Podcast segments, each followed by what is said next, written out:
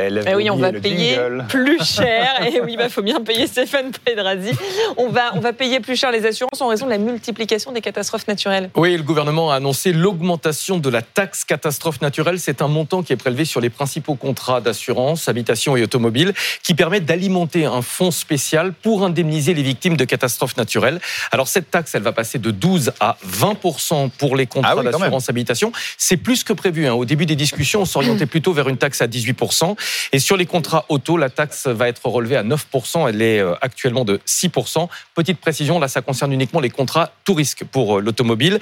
Et euh, autre précision, les contrats professionnels, eux aussi, vont augmenter Ah ah. assez fortement. La taxe va passer de, de 12 à 20 On nous explique que c'était indispensable, hein, parce que le système était devenu déficitaire avec la multiplication des catastrophes naturelles. C'est pas Loïc qui va nous dire le contraire. Et en euros, ça va nous représenter combien, ça, en termes d'augmentation Alors, ménage? sur une assurance habitation, ça va représenter une augmentation de 16 à 18 euros par an. Et sur un contrat automobile, évidemment, ça dépend du montant euh, de votre assurance, mais on est plutôt aux environs de 19-20 euros. Donc, tout compris, si vous avez une maison et une voiture, ça va faire 35 euros de plus chaque année.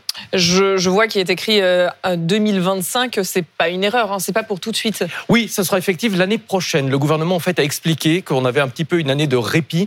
Euh, il attend, en fait, le gouvernement que l'inflation revienne à des niveaux, des niveaux plus acceptables euh, pour euh, que ce soit pas trop douloureux financièrement. Alors, malheureusement, ça ne veut pas dire que le tarif des assurances ne va pas augmenter en 2024, parce que là, on parle uniquement des, des catastrophes naturelles. Mais pendant ce temps, les autres risques aussi entraînent des augmentations.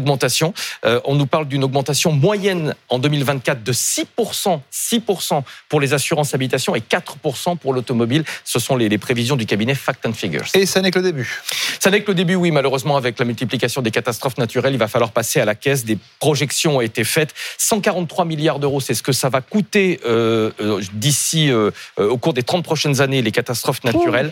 Et la Banque de France avait fait ses, ses calculs. Dans un rapport, elle estime en fait qu'on ne pourra pas échapper à une augmentation significative des contrats d'assurance.